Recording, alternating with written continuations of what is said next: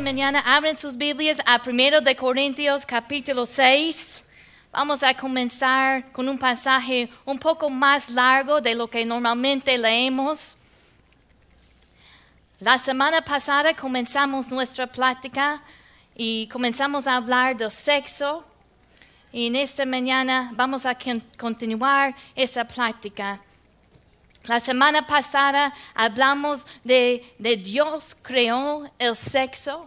Fue la idea de Dios, no del diablo. Él no cree, Él no es creador, Dios es el creador. Así que Dios creó el sexo y lo creó con un propósito.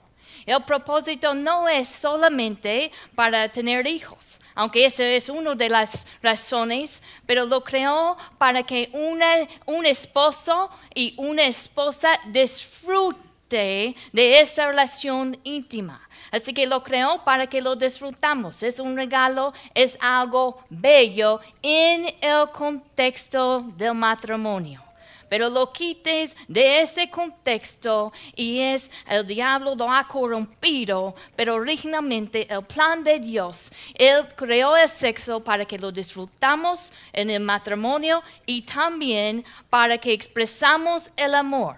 Es la unión de una mujer y un hombre casado.